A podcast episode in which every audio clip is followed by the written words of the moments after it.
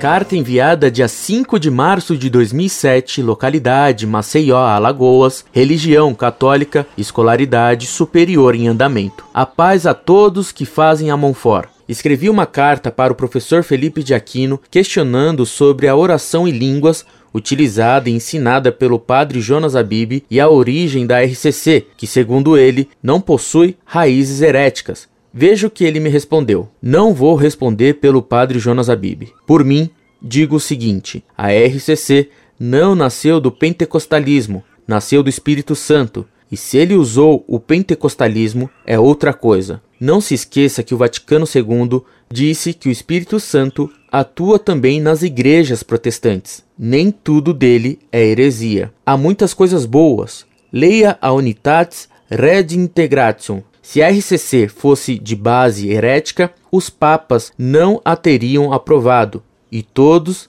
aprovam desde Paulo VI. Veja os anexos. Sobre o dom de língua, eu não estimulo seu uso, mas creio que é real porque é bíblica. Professor Felipe Aquino. Esse nem tudo dele fez confessar que há heresias no Concílio Vaticano II. Sem querer, ele afirma algo que seria um absurdo na concepção dele, só para mostrar o quanto o professor Felipe está iludido com o carismatismo e o Concílio Vaticano II e não enxerga o que ele mesmo escreve. Autorizo a publicação. Pax et Bono. Muito prezado, salve Maria. Muito boa sua informação sobre essa confissão do professor Felipe de Aquino. Ele começa por tirar o corpo, pois diz: Não vou responder pelo padre Jonas. Com isso, ele coloca mal padre Jonas Abib, pois o constrange a responder pelo que faz. Depois, diz a confissão de que era de se esperar, depois das indicações que vêm de Roma. Não se esqueça que o Vaticano II disse que o Espírito Santo atua também nas igrejas protestantes. Nem tudo dele é heresia, há muitas coisas boas. Leia a Unitatis Redintegratio.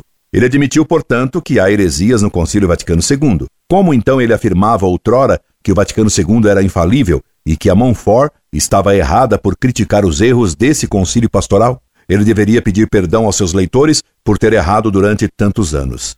Em terceiro lugar, ele acaba admitindo que é um tanto contra o pseudo-dom de línguas da RCC, pois disse: Sobre o dom de línguas eu não estimulo o seu uso, mas creio que é real porque é bíblica. Não se trata de saber que há na Bíblia referência ao dom de línguas. Trata-se de saber se os pretensos dons de língua propagados pela RCC são autênticos ou são encenações ou ainda ações préternaturais. E você tem toda a razão ao constatar que o professor Felipe de Aquino nem percebe o que escreve.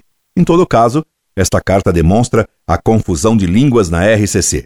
Professor Felipe de Aquino e Padre Jonas Abib já não falam a mesma língua.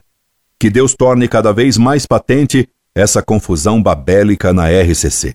Que Deus os confunda, como se reza na ladainha de todos os santos. Ut inimico santi ecclesi, humiliare dinheres, te rogamos, audinos. Para que vos digneis humilhar os inimigos da Santa Igreja, nós te rogamos, ó Senhor. Incorde Jesus semper, Orlando Fedeli.